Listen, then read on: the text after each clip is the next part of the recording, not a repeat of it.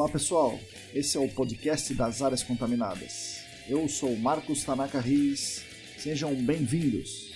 A trilha sonora é dos escalafobéticos Mauro Tanaka e Guilherme Durão, arroba Azalato Sampa e arroba guilherme.durão. Sigam a gente no nosso canal Áreas Contaminadas do Telegram e no canal do YouTube ECD Training.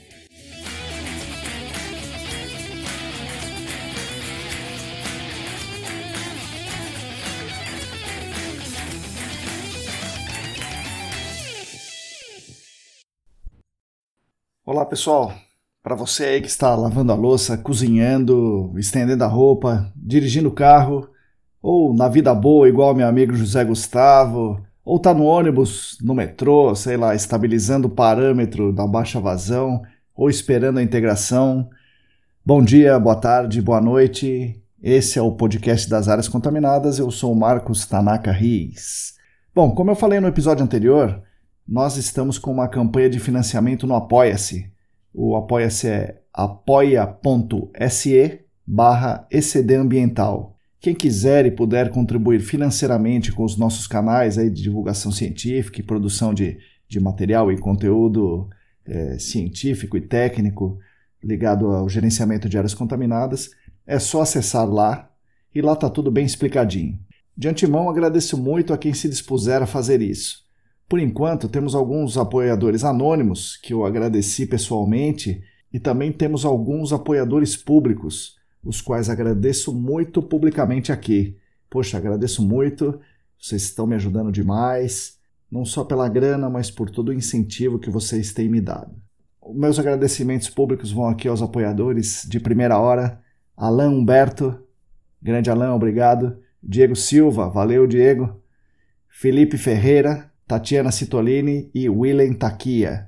Aliás, o Willen, ele já me concedeu uma entrevista, eu gravei um episódio com ele. Em breve nós vamos ter as palavras do Willen Taquia por aqui também. É, repetindo, o site é apoia.se barra ecdambiental. Tá? apoia.se barra ecdambiental. Esse financiamento vai ajudar a manter todos os nossos canais aqui com conteúdo gratuito aí para toda a comunidade do GAC e agradeço mais uma vez. Na última newsletter, eu falo um pouco sobre o conceito do New Green Deal ou New Deal Verde. Mas o que é isso aí? Em poucas palavras, é uma proposta da deputada dos Estados Unidos, a Alexandra Ocasio-Cortez. E essa proposta resgata o New Deal. New Deal é um programa do ex-presidente Roosevelt, né, o presidente dos Estados Unidos, na década de 30. Esse plano se baseou, né, o New Deal se baseou no aumento dos gastos governamentais para ações de infraestrutura e principalmente de geração e manutenção dos empregos. E, e esse, esse, conjunto de ações aí, o New Deal, eh, tirou os Estados Unidos da Grande Depressão, do início dos anos 30. Bom, esse aumento dos gastos públicos para gerar demanda econômica foi proposto por, por Maynard Keynes, né, um economista famoso, e até hoje são propostas realizadas e implementadas em muitos países. Isso é um contraponto à não intervenção estatal da economia é, Alexandra Ocasio-Cortez pretende fazer algo parecido com o desenvolvimento, o que ela chama de desenvolvimento verde, onde o governo dos Estados Unidos pilotaria uma série de medidas, aí implementar medidas, né, colocar dinheiro nisso para zerar as emissões de carbono até 2050. E isso iria recuperar o mundo, o mundo inteiro da Grande Depressão. Segundo ela, a Grande Depressão agora é o aquecimento global e o mundo precisaria desse New Green Deal. Com isso, a gente pode dizer que ganha terreno a visão de um futuro em que as sociedades vivam dentro das suas possibilidades ecológicas, em que os recursos sejam distribuídos mais, assim, mais justamente e as pessoas viveriam bem dentro dos limites do planeta. É, e aqui, mais uma vez, eu faço um paralelo, né? comento o livro Colapso. Leiam esse livro, pessoal, não esqueça. Tem um trecho lá que o autor relata perguntas de seus alunos. E as perguntas dizem basicamente o seguinte: O que será que sentiu o cara que derrubou a última árvore da ilha de Páscoa, ou de outras ilhas da Polinésia, ou da Groenlândia, né, do setor da Groenlândia que ele estava estudando, etc. Obviamente, foi um processo longo.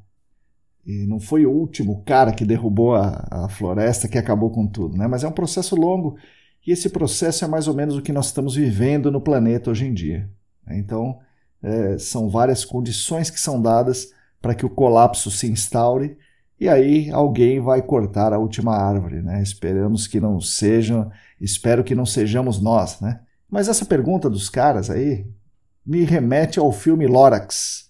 Eu assisti esse filme, é uma animação, né? Do, do é, é um filme, uma animação muito legal. Eu vi com meu filho e meu sobrinho e recomendo que todo mundo que está me ouvindo aqui assista essa animação. É fantástica e explica muito sobre a questão ambiental. Então, anotem aí, Lorax. Bom, uma outra pergunta que eu tenho respondido ultimamente é sobre o porquê de existir um rebound. O que é um rebound? Né? O retorno das concentrações após um tempo, ou após até uma remediação. Né? Então, as concentrações nos, medida nos poços retorna, como se fosse um rebote, um rebound. Na verdade, isso é mais ou menos a volta dos que não foram, não é? Porque a massa nunca saiu de lá. A grande massa da, do, de contaminantes permaneceu na fonte secundária, ou seja, naquele solo contaminado. Ele só não foi visto, não foi visto pelo responsável técnico que eh, baseou sua investigação e sua métrica, seu monitoramento, sua, sua remediação em postos de monitoramento e ficou acompanhando concentração em água. Ele certamente não, não baseou a sua investigação, seu diagnóstico na massa, na massa que está presa na fonte secundária. Grande parte desse solo contaminado está na zona saturada. Então, essa grande massa está imobilizada ali na zona saturada. Uma parte está na zona não saturada, é claro, mas uma grande parte dela está na zona saturada. E ela não está somente adsorvida. O que é adsorção? É um processo químico. Isso seria uma adsorção e, essa massa não está simplesmente adsorvida, mas ela também está imobilizada nos poros. Então, um processo físico nos poros. É, a gente poderia chamar isso aí de retida, né? uma massa retida, mas o uso desse termo aqui pelo nosso mercado está muito relacionado com a zona não saturada. Então, para diferenciar, eu gosto de chamar de massa imóvel, massa imobilizada, porque isso inclui o que está absorvido, o que está sorvido, o que é residual. Tudo isso aí, seja na zona saturada ou não saturada, eu gosto de chamar de massa imobilizada. Ela está de alguma forma ligada ao solo nas zonas de armazenamento. Essa massa imobilizada, uma, uma boa parte delas eu já descrevi aqui como trapeamento, né? trapeamento do El Nepo.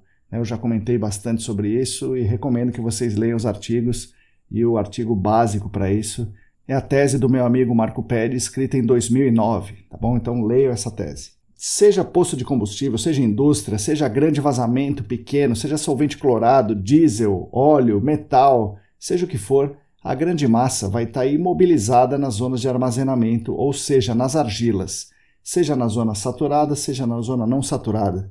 E essa massa tem um grande potencial de causar um aporte para a fase dissolvida ou para a fase vapor, se for uma substância volátil. Então, o que é o fundamental? Fundamental é você identificar essa massa. Onde ela está? Ela está certamente nas argilas e está ligada ao solo. É uma massa imobilizada no solo. Então, amostrai o solo. Né? E aí você vai diminuir a sua chance do rebound ou da sua volta dos que não foram. É, chega de conversa, vou falar do meu convidado o meu amigo Charles Oliveira de Jesus. No episódio anterior, ele fala da luta dele, né, da imensa luta para chegar até a posição que ele está hoje, das várias batalhas que ele venceu pela vida e dentro da, da nossa empresa, e de muitos perrengues que ele passou no campo, alguns engraçados, outros trágicos, né? Mas enfim, ele, com a habitual competência dele, ele superou todos esses desafios e, e tem hoje uma posição muito importante. Nesse episódio, nesse atual episódio aqui, ele continua os perrengues, mas ele conta histórias em que ele conseguiu ser bem sucedido em situações de campo muito adversas, como pescar coisas perdidas dentro de furos ou dentro de poços. Ele mostra como ele fez isso e são coisas muito, muito interessantes. E ele finaliza com vários agradecimentos a muitas pessoas que foram importantes para ele e com um relato assim emocionante, relato realmente emocionante sobre a nossa saída do galpão da ECD depois de 16 anos. Para quem não sabe ainda dessa história da, da, nossa saída daquele galpão, por favor, leia o meu texto no site da ECD, ecdambiental.com.br, e é o relato dele em conjunto com o texto é, é algo que, que para nós é muito marcante, muito emocionante. Mais uma vez eu repito aqui que foi uma honra ter feito essa entrevista com meu grande amigo e professor Charles. Eu espero que vocês apreciem e continuem nos acompanhando toda semana aqui nesse podcast, no nosso canal do YouTube, nosso canal do Telegram e na nossa newsletter também. Se inscrevam na newsletter, está muito legal. É, agradeço muito novamente a todos que nos dão apoio, especialmente aos que foram lá no Apoia-se e contribuíram financeiramente conosco. Obrigado para todo mundo e até a semana que vem. Fiquem agora com as palavras de Charles Oliveira de Jesus. Então, isso que eu ia perguntar também. O que é mais difícil? Você construir as máquinas que você construiu lá na ECD? Você construiu várias, né? Você e meu pai. É mais difícil construir a máquina ou fazer as maluquices que eu invento? As suas obras de arte que você Porque é o, o, método que você quer. Mas o, o, mais próximo possível do que você quer. Por exemplo, lembra? Quando a gente fez a primeira caixa preta. Aquela caixa de madeira não deu certo. Primeiro fizemos de tubo, não deu certo. E vai, né? Sim. Então a pessoa acha assim, vem prontinha, né? Mas, ah, não, pô, faço não. O interruptor não funciona, a lâmpada não funciona, aquela lâmpada clareia demais, né, mano? Isso, é, é só chegar e colocar. É. Que para chegar aquele ponto, a pessoa não, não, imagina que aquilo é feito com registro de botijão de gás. É. você entendeu? Ih, você contou o segredo agora, agora. Né, mas quantos combustíveis a gente colocou que não apareceu nada, né? Sim. que a gente achou que não iria funcionar. Quantos, né? É muito é. gratificante isso aí. Né? Isso mesmo. Quando a Foi. pessoa realmente vê, consegue identificar que realmente o negócio é bacana. Então eu, eu me lembro de muitos momentos bacanas ali, sabe, que a gente passou. E o é aquecedor? sempre assim, sabe, Exatamente o aquecedor. Ô, Aí Charles, você chega um dia, eu quero isso, Charles. Né, mano? Quantos testes a gente não faz Sim. antes, né? Sim. Você imagine, e o nosso poço pré-montado? Sim, sim. E vai chegar um poço pré-montado. Né, Mais né, uma loucura do Marcão que você teve também que, que sofrer, né? Marcão me chega com o pulso pré-montado e fala: Meu, sim. a gente fez, né, mano? Chegamos a fazer idênticos. Sim. Copiamos. Não, a gente comprou, comprou o deles comprou. e não funcionou. É. Exatamente, não funcionou. não funcionou. A gente e chegou a copiar e não funcionou. É. Tudo isso aí, né, Marcão? Feito, né? Tudo ali com empenho, com dedicação, né? Nossa, com, sem dúvida. Todo, acho que é impossível dar errado. E as máquinas, Charles? Porque compramos uma máquina, uma Hollow para montar no caminhão e teve que praticamente fazer ela totalmente diferente. E você foi lá e fez. Daí compramos outra máquina para pôr no, no, no caminhão o engenheiro hidráulico bom, o cara bom de projeto e tal mas sempre tinha um negocinho que não funcionava. E lá foi você e, e consertou, você e meu pai. E aí o trator. O pai chega com o trator, né? O trator agrícola que ele usava na fazenda. E eu falo, viu, pessoal, vamos fazer uma máquina com isso aí. E daí lá vai vocês fazer a máquina. Qual, que é o, qual foi a mais difícil de regular, de fazer, de construir aí, Charles? Que você, qual que é o maior, foi o maior desafio dessa? Ó, Marcos, a primeira rolo que foi comprada, né? Bom, a máquina veio praticamente sem nada, né, Marcos? Foi feita, foi trocado tudo da máquina, tudo, porque ela não perfurava, né? Tinha muito problema em regulagem. Sim, é isso. Mesmo o cara sendo. Aí o que o cara fazia, né, Marcos? Ele enchia de apetrecho, mano. Sendo que era coisas, às vezes, básicas, uma regulagem, a potência da bomba, esse tipo de coisa já, já resolvia. Que nem aconteceu em nenhuma das máquinas, mesmo tendo um resfriador de óleo hidráulico, o aquecimento era insuportável. Aquecia muito. Não, vamos fazer assim. Daí chegou um cara e falou: vamos colocar um calço na bomba. Essa máquina, Marcos, logo no início colocou esse calço. Trabalhou anos essa máquina com, com essa bomba. Aí chegou um momento lá de tanto uso. A, a bomba, né? Tem seu tempo, né, Marcos? Útil, danificou. A bomba tem que ser igual, tal, tal, tal, vamos colocar. E é super cara, né, Marcos? Sim, uma bomba sim, daquela não é barata. Cara. Aí comprou a bomba, coloca a bomba. Novinha, zerinha, coloca. Quem disse que funciona? Vamos levar para o fabricante da bomba. Mesmo, mesma coisa, o cara me enche de registro, me enche de não sei o que, tem que diminuir o fluxo, tal, tal, tal, tal, tal, tal, tal. Ah, é o calço da bomba. E o cara falou, você tá maluco, rapaz, de colocar um calço no Se você colocar, acabou a garantia da máquina, você perdeu. Você tá doido de colocar um calço, uma bomba zero dessa. Não, é. Isso não existe, descarta. Eu falei, Samuel, vamos fazer o seguinte. Eu falei, Samuel, vamos mexer nessa bomba. Ah, tá bom, você acha que resolve? Resolve. Vai perder a Que que a garantia. se, se errar, é 15 mil jogado Se fora. errar é 15 mil, exatamente. E para você ver, né? Eu, eu volto a falar. E ele, não, pode mexer. Vamos lá. É Pode aí. mexer na hora. Então, mas não tem como você ter aquela. Não tem como você não fazer. Você, você faz mesmo e aprende. O chefe majoritário que tá ali te ajudando em tudo, pô. Né? Tá ali do teu lado, te apoiando sempre. Coloquei o calço. E fiquei. E eu e Samuel, e Samuel não fala nada. Regula lá e não deixar o cara ir pra campo. É, Porque se fala, o, o operador da máquina fica, oh, puseram o calço, tá errado e tal, né? Isso mesmo. Exatamente. Essas coisas, mano. Aí, E o nessa, sondador é, fiz? supersticioso, né? O sondador é muito Exato. supersticioso. Assim. Muito, muito, tem que ser do jeito dele, exatamente. Aí o cara chegava, pô, a máquina tá boa pra caramba, fez algum. Não, não, a bomba é nova, ó, a bomba é nova, não a mexe, bomba é não nova, não mexe, não mexe. Falando nessas, nessas coisas de consertar e tal, qual foi a maior pescaria que você já, já fez? Que pescaria, para quem não é da sondagem, né, é você tá furando, a ferramenta cai no furo, né, e você perderia as- todas as suas ferramentas, e aí precisa de alguém pescar, né, ou seja, tirar as ferramentas lá do furo. Qual foi a sua maior pescaria? Aí você falou uma coisa interessante, já teve muitas, viu? Muitas, Sim. muitas, não foi poucas, Sim. não. Já teve pescaria até, de cinema, até uma chave do mandril, que ela é uma, uma chave que ela é uma L, grande, Certo. já caiu no furo, você acredita? Só pra você ter ideia, até uma chave, já, ó, grifo, Essa É chave do mandril, acredita. como é que você pegou no fim da história, Charles? Como você pegou essa Pô. chave aí? foi em Piracicaba. Sim. A chave do mandril, a gente tava com uma rotativa, Isso daí pegar é a primeira fratura, É um negócio interessante, porque isso é raro de fazer e só isso aí foi, sei lá, 2015, né, Charles? 2016, alguma coisa assim. Exatamente, E só agora é, que estão chamando aí é, empresas como se fosse a nossa, né? Mas vai com uma rotativa, reveste toda a camada que é um sedimento, né? Que é solo, crava os- o revestimento na rocha sã, isso é importante. E a gente insistiu aquele dia lá, né, esse- nesse trabalho que você está falando aí, a gente insistiu para a consultoria fazer, brigamos que o cara não queria e tal.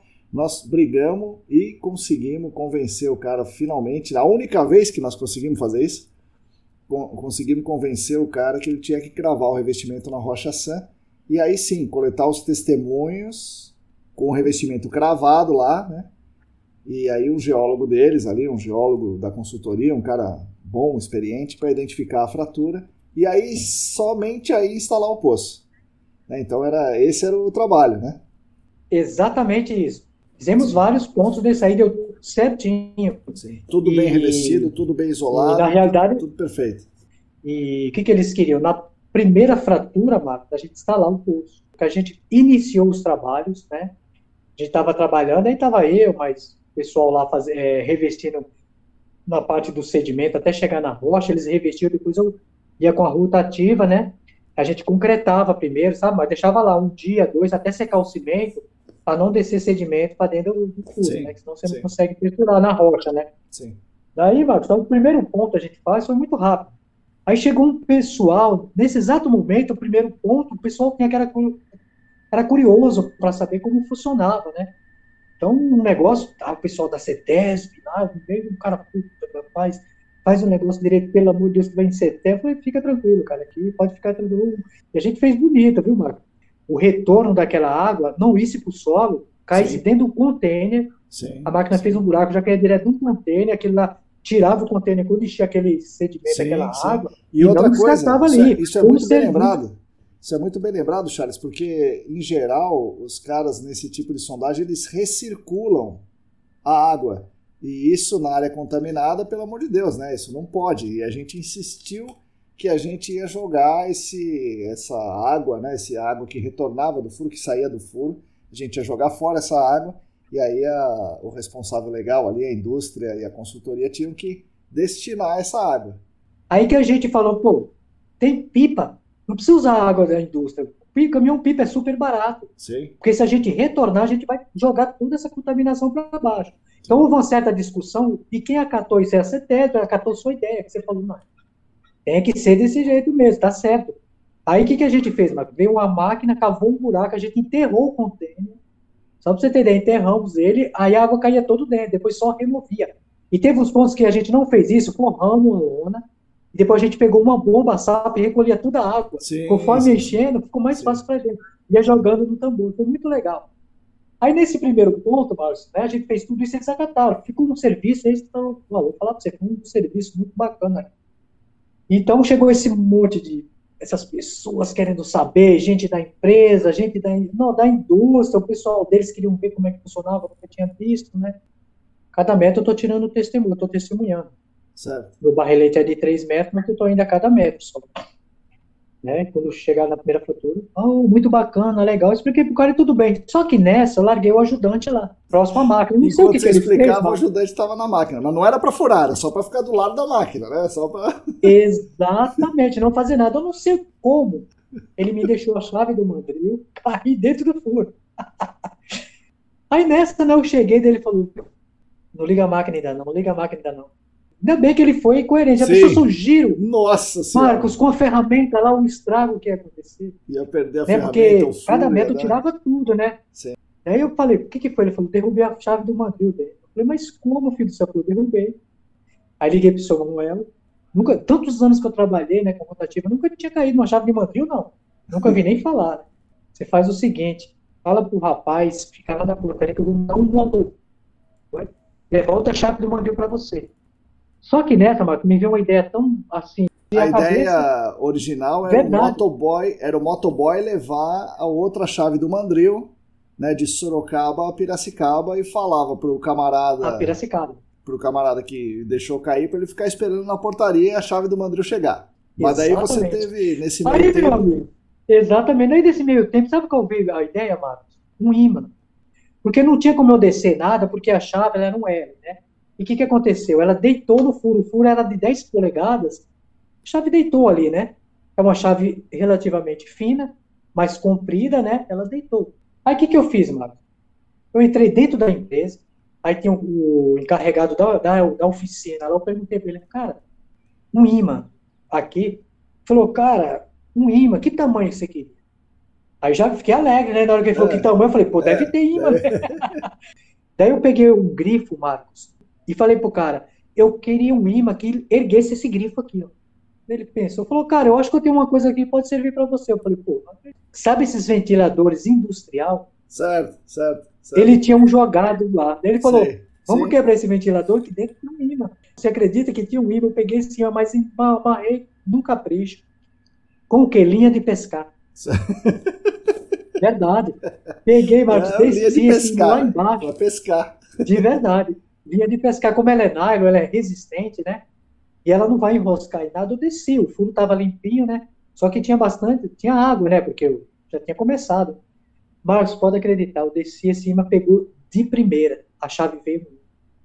Nossa, eu não acredito, vou falar para você. Os caras ficaram felizes, aí falaram, não acredito. Aí nessa, Esse né, não precisa nem te falar, aquele monte de gente.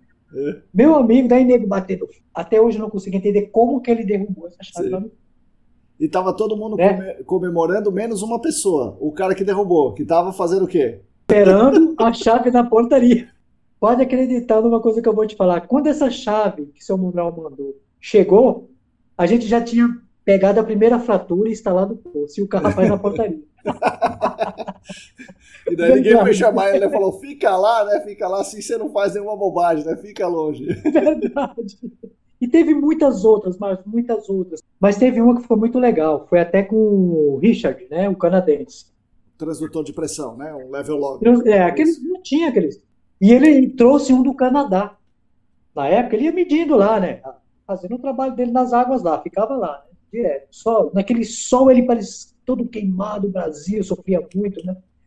Desceu lá o equipamento dele, né? Ele não conseguiu, acho que amarrar, eu não, não sei, ele não amarrou direito o negócio. E ele era muito extrovertido, uma pessoa bacana. E, e começava, comunicativo pra caramba com a gente, brincalhão, um cara muito bacana. Daí, nesse dia, ele chegou meio cabisbaixo, né? Daí gente, eu, eu vi aquilo lá, eu perguntei pra moça que tava com ele. Daí ela falou pra mim, pô, ele tá desanimado. Ele desceu, transtou lá no furo, disse que ficou lá. E pior que eu não, poço. No poço, já pronto. O poço já estava prontinho, instalado. E, Marcos, por incrível que pareça, era o furo mais profundo que a gente tinha feito. é, parece que era 15 ou, sei lá, ou 16 metros, né? Pequeno, Sim. ele tem um lugar muito pequenininho para você colocar qualquer coisa, o furinho é pequenininho, né? Ele não tem muito recurso para você pescar um negócio daquele, né? Eu peguei prego, um monte de prego, esses pregos eu peguei dobrei tipo uma âncora. Mas eu fiz um monte de âncora mesmo, assim, de prego. É. Prego mesmo, eu tava é. meio, nós estávamos no meio do mato. É. Eu desci esse monte de prego, amarrado, né, no, na linha de nalho, linha de pescar. Não desci porque era muito leve. Ele me mostrou uma foto que tinha um furinho e tal, só que era... Eu entendi o equipamento na hora. Pode acreditar, mas eu peguei parafuso, tirei as porcas do parafuso e fiz peso, sabe, na minha âncoras ali. Pra ele descer, tipo né? uma chumbada. mais o pescador e... pôs a chumbada no anzol. É. Aí com aquelas porcas deu peso, né? Eu fui girando assim, ó. Girando, na mão mesmo a cordinha. Né? Naquele sol escaldante, era hora de almoço. Aí até o canadense deitava um pouco e cochilava, né? O maluco foi lá tentar fazer alguma coisa, né? Marcos, olha, pra você, cara, quando, quando veio aquele fiquei, eu fiquei feliz pra caramba. Nossa, como eu fiquei feliz, cara. De ver aquela pescaria toda né? Mas foi tão inacreditável que entrou uma da, um dos preguinhos entrou realmente no, pô, no, no, ponto, sabe? Eu consegui. Aí eu vi com tanta calma que ele não escapou de ver. Aí eu fiquei quieto, né? Escondi aquilo lá. E hoje eu lembro, Marcão, que deveria muita gente naquela época já ter uma barraca, mas não tinha. Pois é, gente. Na época. Aí o pessoal, um numa sombra, outro em outra sombrinha, né? E chegou eu né? Sempre gostei de fazer aquele mistério, chamei o pessoal, né? Pessoal, o que eu quero contar uma história para vocês aqui. Ó, Marta, fala para ele que eu tava chateado de ver um colega tão alegre como ele, pô, recanteado, o cara que chega brincando, e hoje é. foi um dia chato, o cara chegou aí, pô, cabisbaixo, não praticamente falou com a gente, mais desanimado, pô, fala pra ele que eu quero ver essa alegria de volta. É. Hoje e agora. Aí peguei, fechei a mão, né, e dei para ela. Quando ela abriu a mão, Marcão, que mostrou para ele o que, que, era.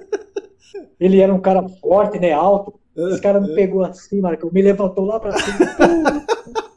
Você tá brincando, pai? Você Nossa pegou, né? senhora, você pegou Pô, isso Que hora que você foi fazer? Como? Ele falou, como? Falou pra é. como? É. Daí eu falei pra ele, né? Pô, falei pra você que ia pescar. Eu sou pescador, pô. pô. É morei na Bahia, morei no falei, Rio falei Guapiara, eu pesco pra caramba. Exatamente, meu. Ele falou, eu pensei que você tava brincando. Nossa, Marco, esse cara ficou muito, muito grato. Então o Marco ele ficou tão feliz. Eu lembro que eles me, me deu até uma grana lá, Marco, para mim tomar cerveja, né? Quando ele foi embora, deu uma grana. A moça me deu, nunca esqueça, ela me deu um, um kit de geólogo, né? Legal. Um canivete, com. Pô, os caras ficaram felizes, assim. Isso é muito legal, mano, pra sim, gente, é gratificante. Sim, sim, e nessas histórias malucas do, de o Brasil inteiro aí, tem uma, uma que, que é muito, muito curiosa. Aquela do ajudante, um dos melhores ajudantes que vocês já tiveram na história da sondagem rotativa. Como é que é isso aí? Vocês estavam num lugar meio perigoso, né? Então, vocês precisavam de um vigia e era difícil achar ajudante, difícil achar vigia. Conta aí, onde que era esse lugar, é, que estado que é, né? E o conta desse ajudante aí. É uma história muito interessante também. Isso foi um ajudante muito bom que a gente conseguiu. Ele foi meu ajudante. Era só eu e ele na sonda.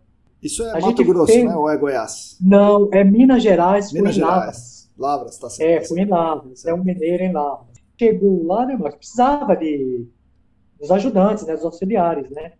E nessa apareceu esse cara cara muito bacana. O seu Edgar era um encarregado, né? Só que o local que a gente ia fazer uma furação, mas era muito perigoso. Tinha uns pontos que era na beira da, da estrada que passava as estradas, né? E não dava para deixar a máquina sozinha. Então, quando isso acontecia, a gente tinha que contratar vigias, né, para deixar na de máquina, noite, cuidar. Né? O lá. Exatamente. Trabalhamos, fizemos vários pontos, tal, um monte, né? E esse cara era interessante, mas ele chegava, ele tinha muito dinheiro. Esse cara chegava com muito, muita grana. Hoje o Dante, tipo, a gente ficava pensando, esse cara tem muita grana. Marcos, era muita grana. Muita o cara, grana. Ganha, ganhava com... o equivalente hoje a uns 1.500 reais por mês, mais o prêmio, talvez fosse por uns 2 mil, 3 mil no máximo, mas o cara parecia com muito mais dinheiro que isso, é isso? Esse cara já chegou com momentos lá, não sei se ele não tava com, com acho que uns, sei lá, 10 mil é muito, mais uns 5 mil no bolso, cara. Era muito dinheiro por um dia só. Bem mais do que o salário dele. Marcos, ele era um cara que trabalhava muito bem. Ele, ele é um cara que cuidava do ferramental trabalhava certinho, né? Aí surgiu esse ponto, que era na beira da estrada, e precisava de um vigia. Comentamos com ele, né? Falou, ó, mora aí na cidade, conhece muita é. gente e tal, por favor, a gente vai precisar de um vigia noturno. Aí o que, que, ele, que, que ele fala? Eu fico. Falei, não, mas você vai, você vai ser meu auxiliar. Durante o dia você não vai aguentar. Não esquenta a cabeça, eu fico. Não precisa arrumar ninguém. Falei, brincou. Falou, não, pode ficar tranquilo, eu vou te trabalhar do mesmo jeito e você vigia, não precisa você pagar para ninguém. Porque eu acredito, amanhã, quando você chegar, eu vou estar tá aqui, não se preocupe. Eu vou estar tá aqui, vou trabalhar certinho contigo. Eu, eu, eu e o Edgar ficamos meio, né? O Edgar será, falou, ah, se ele falou, né? Vamos acreditar, melhor pagar para ele que para outro. Já conhecemos, tá bom. Esse cara, cara trabalhou né? certinho. Só que a gente não imaginava o cara era o rei do tráfego. é por isso que ninguém ia mexer na máquina, né? Meu Porque amigo, o cara era o rei do tráfico da, da cidade. Ô, Marcos, quem ia mexer na coisa, mano? O cara era o todo poderoso. Quem ia imaginar? Então, Marcos, ele fez o quê? Uma barraquinha no capricho lá, é. próximo à máquina. É. Com certeza, não precisava ele ficar lá. Sim. Ele falava que ficava, mas não precisava de jeito nenhum. Quem ia mexer na coisa do cara? Todo mundo pois conhecia é. ele na cidade, sabia quem era ele. E, ele é. e, todo mundo sabia que ele estava trabalhando com a gente. Marcos, esse cara fez uns, ó, uns pontos junto com a gente. Marcos nunca sumiu nada. Nada, Nossa. nada de ferramenta. Ficava a máquina. Mas juro para você, passava carros, a máquina estava praticamente na beira da, da estrada. E é por isso que ele estava sempre com um monte de grana. O cara. Tô te falando, Marcos, era inacreditável. O pior, Marcos, que ele ó, trabalhava certinho, certinho com a gente, um cara trabalhador. O cara tinha dupla jornada. O cara era trabalhador, ajudante, fazia uma força do caramba de dia e de noite ele tinha um, um, a, o trabalho de verdade dele, que era vender coisas. Isso foi tão interessante, sabe? Ele era querido dos outros na cidade. É, então, uma coisa que é, que é muito doida, né, né, Marcos?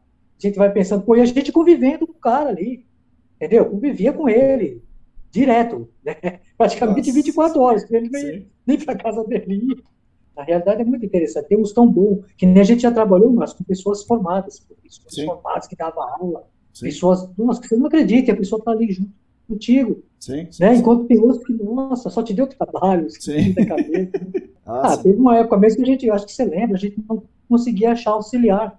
Tava, o nosso país estava tão bom né? Que não conseguia achar gente, né? Exatamente. Então teve essas dificuldades. Aí, aí a gente saía fazendo o quê, né, mano? Não mesmo. Pegando qualquer um que tinha, Sim. qualquer pessoa. É. O que é. tinha que queria trabalhar, vamos pegar. Nós contratamos esse, esse, esse cara vindo de uma agência, né? Mas ele, é isso aí que você falou, né? O cara não, não, não, não tinha casa, né? Então ele vivia de, de catar materiais reciclados, né? Na rua tal, e ele arranja um emprego e, com a gente. E era um cara forte, né? Imagina se o cara vivia na rua, né? Imagina o, o, a aptidão desse cara para um trabalho braçal. É muito grande, né? Muito boa. Então o cara era bom, muito bom. E aí é, trabalhou legal. No primeiro mês ele recebeu o salário, e recebe um prêmio que é o dobro do salário, né? Por causa de ele ser tão bom e ter tanto trabalho, assim, ele recebe um prêmio que é o dobro do salário. E aí o cara começa a pirar. Já teve de, de vários tipos ali, né? É, esse cara é, é, é, isso aí, a gente conseguiu, né? Então, é, fazer o cara vir para o mercado formal de trabalho, o cara trabalhou com a gente, mas infelizmente também, quando ele recebe o salário, ele sumiu, né? recebeu um, um, dinheiro bom, ao invés dele guardar ou ajudar a família dele, não, o cara, sei lá, que não apareceu mais, né? Então, mais um triste, uma triste história aí do, do, do trabalhador, né, que se perdeu, né, infelizmente. A história da comida é muito interessante, Marcos. Fez também um serviço lá, você lembra, lá em Bodoquena, Mato Grosso do Sul. Sim. Lá tinha uns, um pessoal, Marcos, que era estabanado. Só que já não era como esse cara, né, daquela cura, não. Marcos era muito doido. Eu vou falar para você, os caras comiam muito, muito. Eu não acreditava naquilo, né? E a senhora do restaurante era, era uma pensão, né? Em restaurante. É. A gente um dia contratou o filho dela, ele era bem forte, né? Aí o que que acontecia, Marcos? Eu ia pegar as marmitas, né? E a dele, Marcos, você pode acreditar, era inacreditável, era gigantesca, sabe? Aí a mãe dele falou: não se preocupe, eu que estou mandando, você paga na vida normal, não se preocupe, que eu já conheço bem o filho que eu tenho. Paulo Marcos. Eu acho que valia assim por três, sabe? Nossa. Valia muito três marmitas normal que, a gente, que o pessoal comia. Porque lá era muito quente, né? É, eu, o seu Edgar, esse pessoal comia muito pouco. A gente se alimentava, era pouca comida, né? Marcos, pode acreditar, esse cara, ele pegava a marmita dele, ele sentava ali no meio da gente. Porque a gente não comia toda a marmita, entendeu? E ele, por quê? Para pegar tudo que a gente deixasse ele comer, cara. Ele comia a dele e a de vocês ainda. E quem deixasse, ele comia. A gente não acredita. É, comia mesmo, não era negócio de, ah, tá os olhão, não aguenta comer e vai, e vai pedindo, não. O dele era porque ele comia mesmo. Isso, Marcos, era interessante, porque lá, devido ao calor, né, muito quente demais, o pessoal usava muito tereré. Aquele cara levava os pacotes, era o dia inteiro, ele levava uma garrafa só gelo, o dia inteirinho, Marcos, a gente furando ali, né, fazendo a perfuração, e ele vinha com aquele tereré, direto. Porque eles levavam um limãozinho, eles tinham toda uma Sim, claro, de fazer sabe né? como faz a coisa, é lógico. Então, Marcos, é, além dele se alimentar tão bem, ele ficava, Marcos, o dia inteiro tomando aquilo. a gente ficava pensando, pô, pra onde vai tanta coisa, né? Pô, pois é. Um monte de pois coisa, é, alimentação, é, ainda tomando tereré ali. Nossa, gente céu, que coisa. Então a gente encontra essa, sim. né? essas figuras da vida aí, né, Marcos? Sim, sim, sim, sim. Comia, tinha um lá que você lembra. É, esse rapaz, ele pegava o prato maior que tinha, né? Ele sim. pegava ali e saía derramando, né? Sim, derramando, sim, aí a gente falava, não vai comer, não vai comer. Mas então, comia. o cara comia. E esse é, cara, pureza, mas... eu me lembro de uma outra, um outro episódio com esse cara que está falando agora aí. O cara dirigia o veículo da empresa. E daí tinha uma equipe com três pessoas e ele dirigindo o veículo que estava, ou a própria Ranger, sei lá, estava dirigindo o veículo da, da, empresa com mais dois companheiros, né? Tá vindo de São Paulo para Sorocaba e passa no pedágio lá de Jandira, né? Passa no pedágio de Jandira com o carro da empresa, com os companheiros, com as ferramentas, com tudo, passa no pedágio, a polícia manda ele parar. Pede o documento do carro, documento dele, tá aqui, documento, tudo certo, ah, empresa, né, tá. Viu, pera um pouquinho, seu nome é fulano de tal, assim, assado? Sim. Tá preso, levou o cara preso. O cara está voltando do trabalho ali, volta o cara preso e os dois amigos ali, né? Sem saber o que fazer. E agora, né? Nós não dirigimos, tá o carro da empresa, o cara foi preso. Daí é aquela coisa, ela liga para lá, liga para cá tal, até que vai um outro companheiro lá pegar o, o carro. Mas ve, veja só, tinha um pedido de prisão contra o cara. E por um azar dele, acabou que no, dirigindo o nosso carro, o cara acabou preso. Mas aí, não passou nem dois dias, o cara tava lá, apareceu ali. Eu não sei porque o cara foi preso, não sei porque o cara foi solto. E tá tudo certo. Como é que. Como é. E o interessante, né? É que a gente não imagina que o cara tá não. sendo ali né, Marcos? Procurado. Você Sim. convivendo no meio do cara. E o cara conta tanta história que a gente não sabe que é verdade. Ele contou sobre esse episódio, ele contou umas três histórias diferentes sobre o motivo pelo qual ele foi preso. E até hoje eu não sei pelo, o que aconteceu com o cara. A gente não consegue, né, Marcos, saber é. o que de fato acontece com o cara, né? É, é que nem teve muito, sabe, Marcos? Quantos episódios a gente teve, quantos, quantos da vida aí? É, em Apiaí mesmo, meu primeiro serviço, teve um, teve um funcionário lá, né? Chave catraca, que você coloca o pito, né? Tem várias medidas. Sim, e aquilo sim, é uma chave sim, muito interessante, né? Sim, que na época, né? De lado, é, isso, catraca, exatamente, exatamente. Aquilo é muito legal, é uma chave bacana. Eu lembro que na época, logo quando saiu aquela chave, eu lembro que facilitava muito no serviço. Sim. Então aquilo era super cara, né? Lançado. E nessa, Marcos, tinha um rapaz que trabalhava com gente, que a gente. O cara era um verdadeiro larápio, né? E a Nossa, gente não imaginava isso aí, né, meu amigo? Aí, né, Max, todo dia a gente ia para o serviço, as caixas de ferramenta a gente levava para casa, nunca deixava nenhum em campo. Né? Aí a gente levou a caixa embora tal. Aí quando a gente chegou, foi utilizar, procurou, cadê? Só tinha gente ali, era duas sondas em campo, né? Duas equipes. Não, um pegou para usar, tem que saber quem pegou ali, porque era só gente. Aí nessa, né, Marcos, a gente foi na outra máquina, né? A ver se estava lá, se o cara estava utilizando ou não, pegou e não avisou, e o cara falou, não, eu não peguei nada de ferramenta, não sei de ferramenta. Aí o Valdir ficou muito preocupado, né? Falou, ó, pessoal, reuniu todo mundo e falou, né? Se essa chave não aparecer, a gente vai para a delegacia agora. Daí, né, para o serviço, vamos para a delegacia. Daí nessa saiu um cara lá, foi eu. Ah, você pegou? É, peguei. Tá na onde a chave? É, tá lá em casa. Ah, tá bom, vai nós lá, né?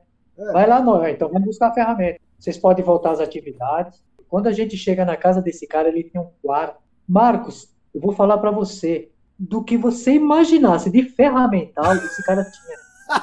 é verdade. O cara pegou ferramenta verdade. em tudo que é lugar verdade. Ele, ele era verdade, colecionador Marcos, de ferramentas. Viu uma ferramenta legal, opa, daí. É verdade. Nossa. Ele tinha uma casa de alto perto só de ferramenta. Nossa, a gente olhou. O que, que ele falou pra gente, viu? Pode pegar o que você quiser aí e levar. Daí, claro, né, mano? Ele falou, vê onde você colocou a nossa chave, eu só quero só ele. Daí ele achou o ferramental, né? E é. falou, cara, sabe o que? Eu não aguento, eu vejo uma é, ferramenta. O cara tem problema, né? Então isso existe. Ele tem né? problema. Sim, claro, é. ele é doente, o cara era doente. Eu é. vejo aquela ferramenta, eu não aguento, cara. Eu acho bonita. Tipo essas que tá ali no quarto, né? Eu pego e trago, não vou usar. Nossa. Beleza, muito bem. E beleza, pegar uma ferramental, vamos montar, né? Aí vem ele, né? Opa, falei, viu? Peraí. Não, pera Você Agora, pode ficar. Aí já é demais, você né, meu? Ficar. Fica aí. É, desculpa, é, desculpa, você pode ficar. Isso é Exatamente. cleptomania que chama o negócio, o distúrbio né, mental do cara. Fogo. É verdade, esse é realmente era doente mesmo, não tinha condições de a gente ficar com ele porque ele era doente. Sério. É, sem, sem acompanhamento, sem tratamento, um tratamento, sem nada, só vai piorando, né? Só vai piorando. É, é triste, né? Na, na parte da ECD, né, então, sem contar a parte da, da rotativa, é, pensando na parte da ECD, dos trabalhos aí ambientais, né, de, de, investigação ambiental, qual que é um negócio que você fala, puxa, isso daí é um trabalho bom? Porque teve esse aí da, rota, da, da, rotativa, era ambiental, mas era rotativa, que foi um trabalho muito bom, né, esse de Piracicaba que você contou, da chave do Mandril. É, que outra coisa você fala que você teve uma sacada que falou, putz, isso daqui é bom. Conta um aí que você acha que, seja, seja interessante. Para a gente foi, foi muito bom. Quando a gente veio do YouTube, da YouTube, Piston, quando surgiu mesmo, que veio para a gente. Marcos, isso aí foi uma coisa que, vou falar para você, uma coisa que resolveu nossos problemas, mesmo. Sim. Eu acho que resolve o problema. Teria que ter e utilizar. Por quê, Marcos? A gente vê muito hoje ainda, né? O pessoal vai mais pelo meio econômico, né? Sim. O, infelizmente, vai para um amostrador só e as hastes. Saca Sim. tudo e fazer tudo certinho. Que nem o pessoal ainda faz aquela. aquela... A portinhola. Eu não sei porque. Eu não sei porque o pessoal fala que funciona. Eu nunca consegui fazer funcionar. Eles falam que.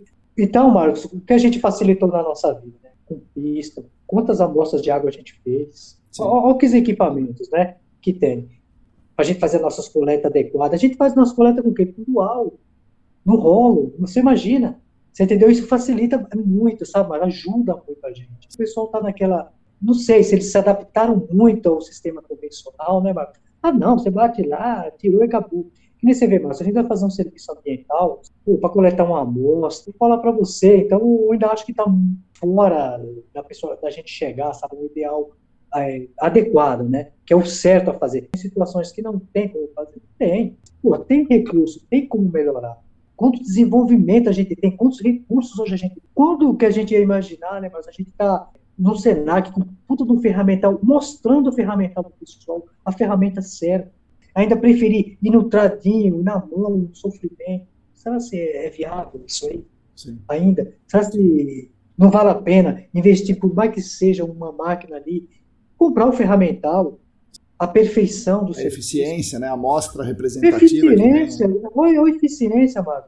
Mano, isso é tão simples que nem a gente já utilizou milhões. E você aquecer a amostra em campo, tão fácil. Sim. Olha a ideia. Pô, esquentando o resultado é diferente. Pô, tá ali na praia, você tá vendo ali.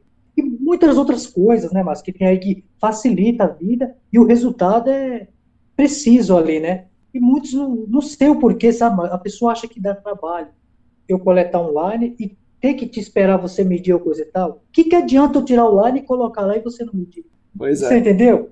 Sim. Mas qual o objetivo disso de eu tirar line, line, line, line? Não é verdade? O que, que vai adiantar? Certo, né? Tem que tirar ele, o liner representando o que está na, na, natureza. Exatamente. Tem que, tem que, fazer um trabalho com o liner, é isso mesmo nós estamos falando do liner, né? Então, poxa, dual tube, piston sampler e tal. Agora, você já viu por aí os caras coletando a amostra do espiral do rolo, Charles? Muitas vezes. do trado, de fora do trado. Eu te pergunto, e qual a verdadeira mágica dele conseguir fazer a descrição daquela amostra que veio. É, pergunta. Eu, eu, até hoje não consegui saber pois é. como é. que a pessoa consegue, saber. meu amigo, descrever do aspiral é. do rolo. Até hoje não consegui. Quando a gente abre aquele lá, quantas coisas diferentes pois é. a gente pois vê é. naquela. No simples lá. Não vou criticar, não vou falar pro cara não fazer. Não tem como, não tem como. É, quer dizer, ele até descreve, descreve o que está na mão dele, mas o que está na mão dele, o que representa ali, né? Nada. Agora, meu amigo, eu vou te perguntar uma coisa. O porquê que ainda é aceito um relatório desse tipo, Marcos? Tá ali, fotos, o cara tá vendo como foi feito Sim. o serviço.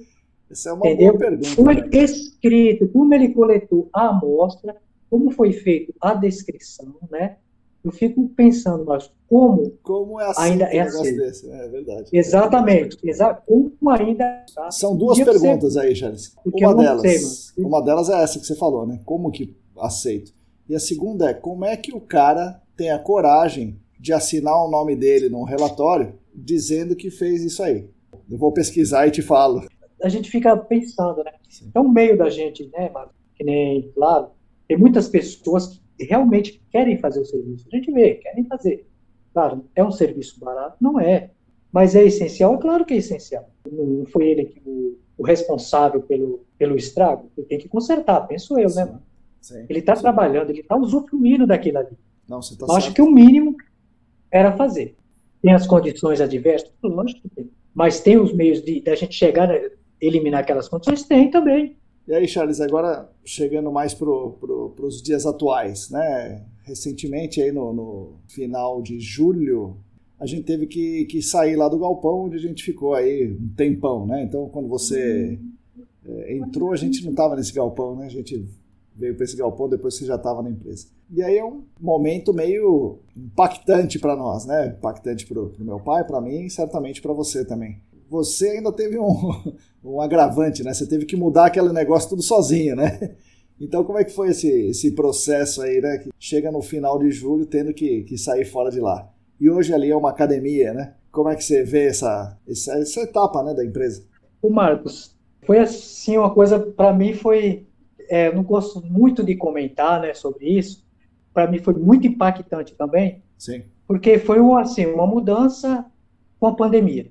Bem no auge da pandemia. A gente não podia contratar ninguém. Sempre estava seu Manuel próximo tal. Como é que a gente vai levar alguém para lá? E nesse período de tempo eu comecei a levar as coisas, né? Era muita coisa. Além das coisas da empresa, tinha muito, mas muito instrumentos no Sim. Tem muita engenharia dele lá, né? Sim. Muitos instrumentos fabricados dele.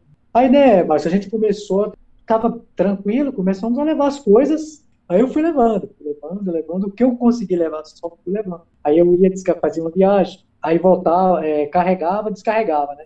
Para no outro dia já levar carregado e voltar e carregar. E ficava nisso. Aí chegou um ponto, Marcos, que eu não conseguia levar as coisas pesadas, né? Sim. sim. Até a gente contratou meu filho, né? Sim. Para ajudar, ele me ajudou bastante uns dias lá. A gente desconfiou de Covid, acho que você lembra dele. Sim, Passou sim, mal sim. lá, meio ruim, e falava, melhor ficar em casa, né? Sim, sim. Aí acabou. Não deu mais feliz, acho que você lembra. Muitas coisas foram feitas o quê? Você doou muita coisa, mas você beneficiou muita, muita gente mesmo. Sim, sim. Quanta gente foi ajudada daquelas coisas, você não faz nem ideia. Foi assim, mas para falar bem a verdade para você. Aumentar muita coisa. Até hoje eu não fui lá na academia. Certo. Eu, eu saí de lá tão assim, sabe, Marcos? Vou falar a verdade, tem muitos anos que eu trabalho ali. Sim, sim. E você vê, você tirando aquilo ali, sabe? A gente, é, e a gente foi, tem que tirar isso aí, tudo, 16, sabe? Você 16 anos, é isso mesmo. Não é verdade? É. Imagina, só 16 anos tirando tudo, meu amigo, dali, Marcos. Sim. Então aquilo ali cortava o coração. Cada pecinha que eu tirava dali, o coração, velho. E é muito triste também, seu Manuel, a gente levando, vendo, né? E a gente trocando ideias, falando, falei, né? Que foi o nosso a nossa casa, né, mano? Sim, sim. Todos sim. trabalhou ali, né? Sim. Todos nós trabalhamos ali. Então, torna-se um lar pra gente, né? Ali. Então você tem que tirar tudo, remover aquelas coisas, foi bem pesado, sabe? Eu chegar ali, saber que cada dia que passava, eu via que estava mais vazio. É um dia menos. Cada né? dia, você entendeu? Um dia menos, você via que estava vazio, foi esvaziando, esvaziando. E o mais lamentável foi os dois últimos dias, foi muito triste. Até que foi no último dia, né? Eu deixei o caminhão lá guardado, falei, amanhã eu entrego o barracão, né? Vou me entregar. Deixei o caminhão, fui cedo, Marcos. O que, que eu deixei por último? Foi o bebedouro. Sim. Né? o bebedouro que eu deixei por último, sim, né? Sim. Aí fui lá, desmontei e levei embora. Falei, agora acabou. Foi muito triste, sabe? Porque, pô, você analisa quantas pessoas passou por ali, quantas famílias foram ajudadas, Marcos? Tem, tem pessoas que até hoje a gente encontra aí, mas colegas que nem sabem, eu encontrei com o Jefferson, conversamos bastante, né, dele. É muito triste, tem muita gente que fala hoje, né? Sim. Então, são pessoas ali, mas que a gente encontra que são muito gratas a vocês, que você não faz nem ideia, né? Então, Marcos, e para mim, no, no, último dia mesmo, eu me senti assim, chateado. Sim. Sim. Né? Você fica chateado, você fica, né? Você recordar aquilo ali, que eu desejei para o pessoal da academia que dobrasse o tempo que a gente foi ali, porque ali a gente foi muito feliz ali dentro, né? Eu não me senti ainda à vontade de ir lá e ver ainda. Eu fui lá, assim, né? Eu tive que ir e, não, e, não, e, já não é legal, né? Para você também. Eu né? tenho certeza, tenho certeza disso. Tenho certeza absoluta que você deve ter, de você olhar. A gente é. conviveu é. muito tempo, né, Bato? Sim, sim. Inventamos sim. coisas ali, né? Um grande vínculo ali. Eu, eu passo ali, olho e tal, vejo muitas gente ali, mas nunca tive a coragem de parar. E, mas infelizmente, né? chegou o fim mesmo, tem que vai ficar pagando um aluguel desnecessário. Pois é, pois é. Infelizmente não. É, tem né? Hoje a gente está mais ou menos preparado, né? Nós dois aqui para ajudar outras empresas, né, de consultoria ou de sondagem a fazer o trabalho, né? Então é, a ideia é que alguém nos contrate um dia desses, né, e para para fazer esse tipo de trabalho aí, né, uma consultoria de coleta de dados, né? E, e nisso as coisas estão lá no, no, no, meu pai, né? A gente vai continuar inventando uma coisa ou outra e vamos ver o que que, o que, que nos espera aí o futuro, né, Charles? Exatamente, meu amigo, é isso mesmo. Experiências, né? A gente adquiriu muito, né, Marcos? Convivemos assim com pessoas fantásticas, né? pessoas que nos ensinaram muito, né? Temos muita coisa para aprender ainda. Sim, frente, sim, né? sim. Também tem uma grande bagagem, né, Marcos, para ajudar. Sim, ajudar, sim, né? Quem estiver precisando, a gente está aí para ajudar. Isso é, isso é fato, com certeza. Você, com certeza, está ajudando de muito. No que você está fazendo hoje, principalmente. Né? Para relembrar. Sempre fazer o certo ali, sim. né? E ajudar. Então, vamos aí para isso, né? Sim. Falar para o Marcos, a gente vai lá, né? Tá, tá legal, né, Marcos? Enquanto a gente está participando, isso é muito importante, né? A gente Sim. fica, pô, fica honrado com isso aí. Eu, particularmente, fico muito honrado. Né? E esse programa aqui, Charles, tem até tem bastante gente que ouve aí, espalhado pelo, pelo Brasil, né? E dessa vez, como você tem o seu irmão na França, certamente teremos ouvintes na França, é isso aí? Com certeza, Mar. França, Bahia, Santa Catarina, esses colegas que eu tenho aí, né, que a gente ainda tem contatos, com certeza vão ouvir essas histórias. É claro, né, Marcos? A gente não espera que o pessoal também não fique chateado, porque a gente tem muitos amigos, isso é muito bom, tem muitos amigos. Então, se a gente for citar, né, Marcos? a gente vai ficar, né, a nossa entrevista só falando de amigos, né? Na hora relembra alguns que, que vem na memória rápido ali, porque eu lembro de todos os meus amigos. Eu sou muito grato o aprendizado que eu aprendi com esse pessoal. Nunca me senti, né, Marcos, rejeitado por ninguém. Acho que eu tenho mais a que agradecer. Uma das coisas que nós temos que falar também, agradecer, uma coincidência, né? Uma amiga nossa, a Ingrid, né? E a Ingrid é, é curioso porque ela faz aniversário no mesmo dia que você, né? Então tivemos muitos aniversários ali, né, na ECD, isso é legal também, né? Embora ela não vá para o campo, né, mas ela, ela tem muitas histórias interessantes também. A Ingrid é uma pessoa, né, Marcos, que não tenho nem o que falar da Ingrid, né? Ela Sim. é muito, muito amiga. Sim. Infelizmente, esse ano a gente não pôde comemorar, né? Nem eu, você também que faz próximo, né? Sim, é. O que, que a gente vai falar da Ingrid, né? Sim. Uma pessoa, fala a verdade, uma pessoa Sim, que nem a Ingrid, pô, é tudo de bom. Amiga, Pô, ela é parceira da gente, né, Marcos?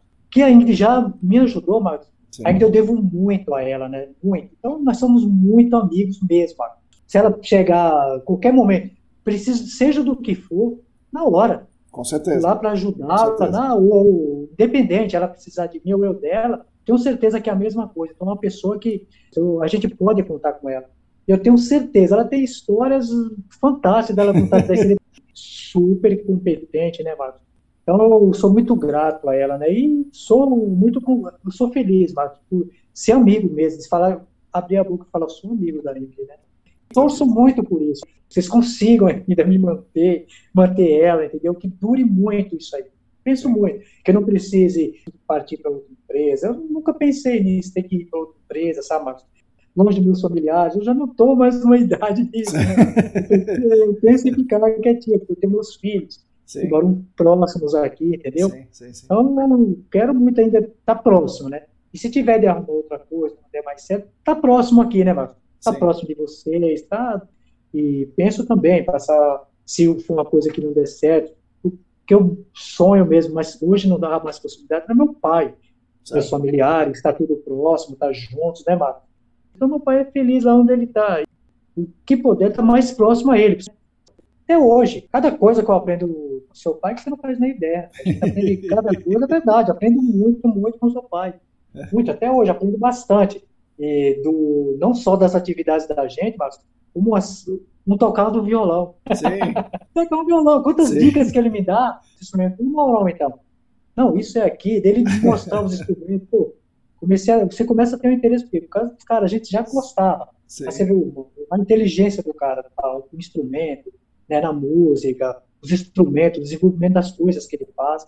E você nem se fala, né? A inteligência, além do, do meu amigo, pô, você é um doutor, cara, entendeu? Então, é isso aí. Falar a verdade para você, eu me sinto muito grato por vocês, né, terem entrado na minha vida, uma, uma família, né, praticamente são minha família. Sim, Muitos sim, anos eu tô sim, com vocês, sim, você claro. entendeu? Então, pô, vou na sua casa, pô, sua esposa, seu filho, imagine, Marcos, não é todos, sabe, Marcos, que tem esse. Eles gostam muito do tio Charles, o tio Charles isso, o tio Charles Exatamente. Isso Exatamente. Você imagina, você ter aquela confiança, viu? Na, é, na casa do seu pai mesmo, na casa do Mauro.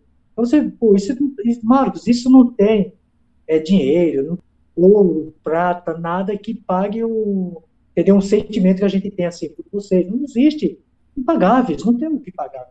Eu acho que é só pedir o máximo nas, nas orações da gente por saúde, para vocês que sejam muito felizes.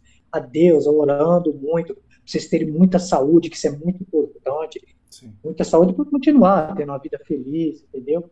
Mas são muito poucos ainda, sabe, Marcos? Pessoas assim que têm uma, uh, uma afeição, um ídolo de ajudar as outras pessoas, sabe? É muito, é muito difícil ver. Eu vejo o seu Manuel, ele é assim, ele, ah, tá vendo isso aqui? Pode ter maior valor.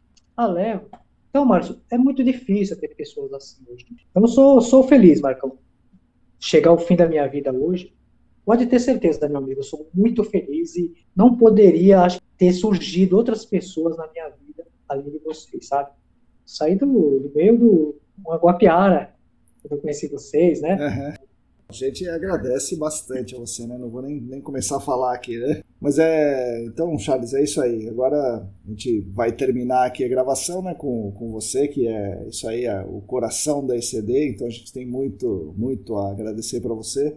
E essas histórias que você contou são uma pequena parte, né? Do que a gente, que a gente viveu, do que a gente passou. E, e certamente quem nos ouve aqui te conhece, sabe, lembra de você com carinho então, é, é, é, isso aí. Todo mundo aqui que eu conheço, que te conhece, gosta bastante de você. Então é isso, Charles. Aqui a gente vai acabar nosso podcast. Pode deixar o seu recado aí para os nossos ouvintes aí para uhum. a gente terminar nosso, nosso programa. Primeiramente, eu agradeço muito, muito a você você ter lembrado do seu amigo aqui, como eu já falei do início, né? Agradeço muita, muito ao seu Manuel, do Maurão, o Rafaelzinho, que você acabou de falar para mim aqui, né? A gente conviveu muito, esses colegas que eu convivi em geral, Diego, Rafael Álvaro, né, que a gente está lembrando agora, teve muitos na ICD Roberto, né? Eu lembrei o Gustavo, o Jefferson, então é muitos, tinha o Valmir, a Ademir, é, é, muita gente. Então, Marcos, é, é, de verdade, todo mundo, eu agradeço muito, Marcos, essas pessoas que às vezes perguntam, sobre mim, né, que gostam de mim, mas pode ter certeza, eu mais deles, de todos eles, né. Você, assim, muito grato desde o primeiro dia que seu Manuel mandou ir para a Piaí. jamais vou esquecer e estamos aí até hoje, torcendo muito, sabe, Marcos? Isso vai muito longe ainda, a gente consiga, sobre a, o que a gente vai fazer daqui para frente ainda, que vai ter muitas histórias, né? Você me contar muitas histórias sou eu. Então, quem sabe nós não vamos para a França. Então, Sim. muitas coisas podem acontecer. Então, e agradecer muito que lembra da gente, né? Rodrigo que lembrou de mim, Diego, gente, Larissa, a Luana, né? Então tem muita gente, eu assisto todas. Legal. Assisto todas mesmo. Sim, sim. O joinha meu lá. Opa, mesmo, né? legal. É verdade. Espero que comentem bastante. E você vai respondendo por a gente, Marcão. E continua. Vamos lá. Continua que tá, tá muito legal. Continua mesmo, não para. vai pedindo saúde para Deus e continua com o negócio tá, vai, vai longe. Marcos, um grande abraço. Obrigado, tá? meu amigo. A gente está aí, sempre. Para você também, meu amigo. Vamos lá. Obrigado. Bom, pessoal, essas foram as palavras do meu amigo Charles Oliveira de Jesus. É realmente interessante e emocionante ter feito esse episódio, ter ouvido esse relato, ter editado esse, esse podcast, por ter falado com uma pessoa tão, tão assim admirável que é o meu amigo Charles, né? E também emocionante de certa forma porque fala um pouco aí sobre o nosso nossos últimos 16 anos aí que nós passamos no galpão e a saída desse galpão aí, que eu relato no site ecdambiental.com.br, como você já sabe. Enfim, espero que vocês tenham gostado desse relato. Continuem acompanhando os nossos podcasts, os nossos textos na nossa newsletter, o nosso site, o nosso canal do YouTube, o canal do Telegram e outras. Ah, agora estamos no Instagram também, Instagram @ecdambiental. E agradeço novamente o apoio de vocês. Sigam com a gente, nos vemos na próxima semana. Um abraço, até lá.